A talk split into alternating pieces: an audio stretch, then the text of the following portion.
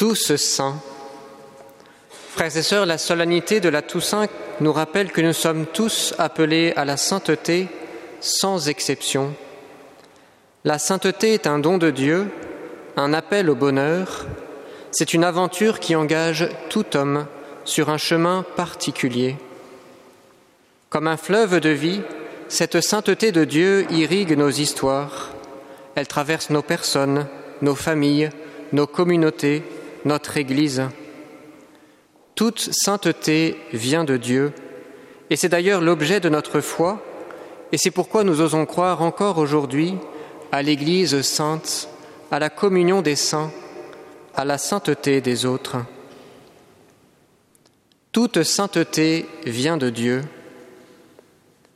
Toi qui es vraiment saint, toi qui es la source de toute sainteté, Seigneur, nous te prions.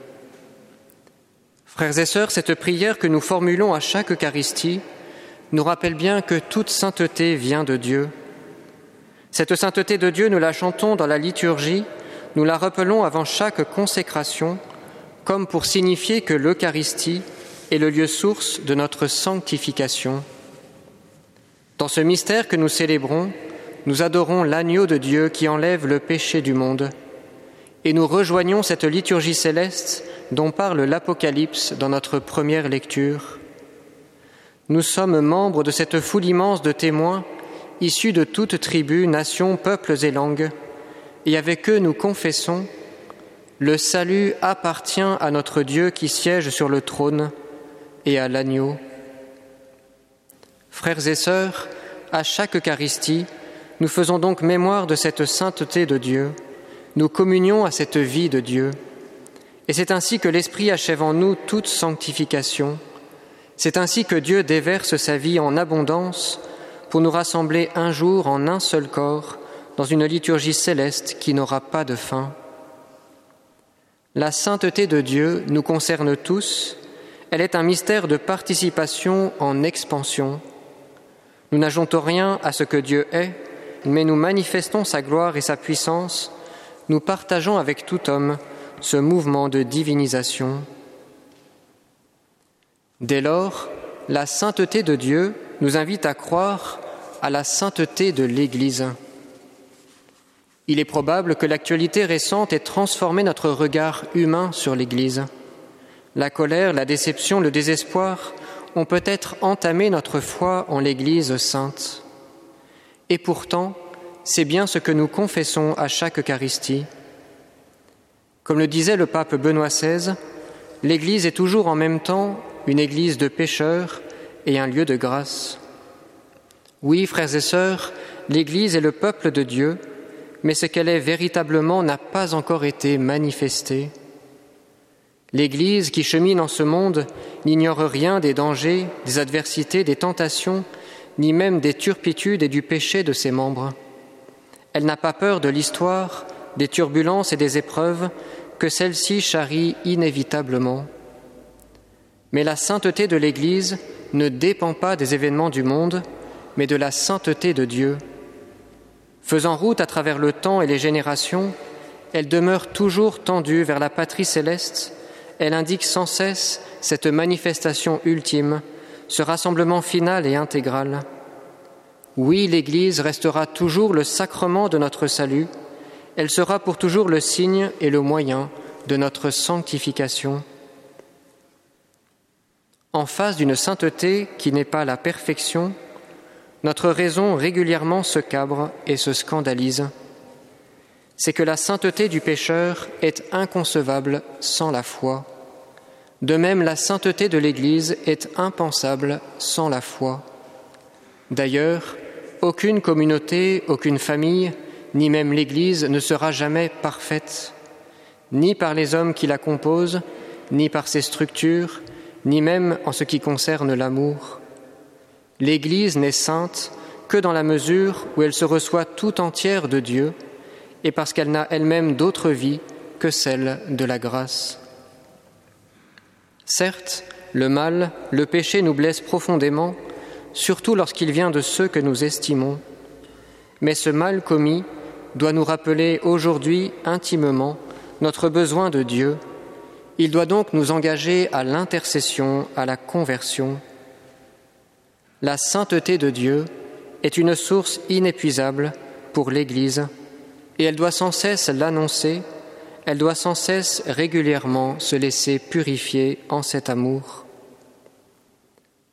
L'Église est un lieu de grâce, c'est aussi un lieu d'intercession et de purification. Enfin, la sainteté de Dieu nous engage à croire à la sainteté de l'autre.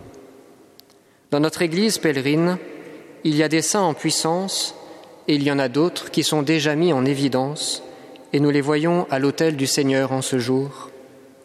Ces compagnons de route, ces gens d'hier et d'aujourd'hui, nous les connaissons de près ou de loin, parfois même ils nous reconnaissent personnellement. Ce sont des gens ordinaires qui ont éprouvé comme nous le péché, la vulnérabilité, la fragilité, mais qui ont gardé au cœur cet esprit de la résurrection, les montées vers la Jérusalem d'en haut, les saints nous devancent non pas dans la perfection, mais dans la vision, et ainsi ils nous éclairent dans nos imperfections, ils nous engagent à revenir à la sainteté de Dieu et à croire sans cesse en la sainteté des autres. Chacun de nous est un saint en puissance, chacun porte en lui un reflet unique et particulier de la sainteté de Dieu. C'est pourquoi dans ce mystère de sainteté, il y a la grâce toute particulière de l'altérité. Célébrer la Toussaint, c'est apprendre à discerner en l'autre le germe unique de sainteté qu'il porte. C'est aussi reconnaître que j'ai besoin de la sainteté de l'autre pour grandir, pour être sanctifié, pour que Dieu soit manifesté pleinement, qu'il soit tout en tous. Croire à la sainteté de l'autre, croire à la sainteté de mes proches, de mon conjoint, de mes enfants, de mes parents, de mes frères et sœurs de sang ou de communauté, croire à la sainteté de l'autre est une nécessité qui m'incombe. La sainteté ne peut s'envisager dans la solitude, elle doit s'appréhender à plusieurs, dans une altérité nouvelle et éternelle, voulue par Dieu de toute éternité.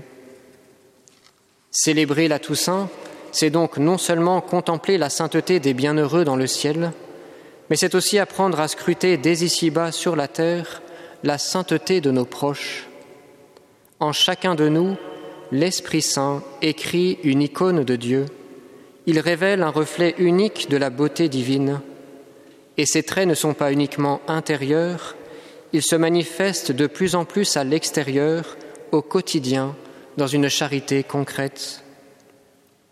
Croire à la sainteté de l'autre, c'est donc adopter un regard théologal, c'est demander la grâce de la foi, de la charité et de l'espérance pour voir en l'autre cette sainteté particulière voulue par Dieu.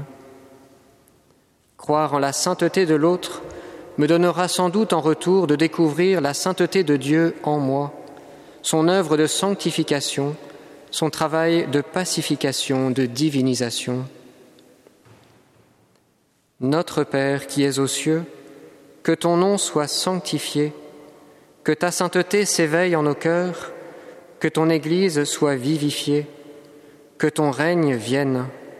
Alors tu seras tout en tous et nous partagerons avec toi le bonheur de tes élus.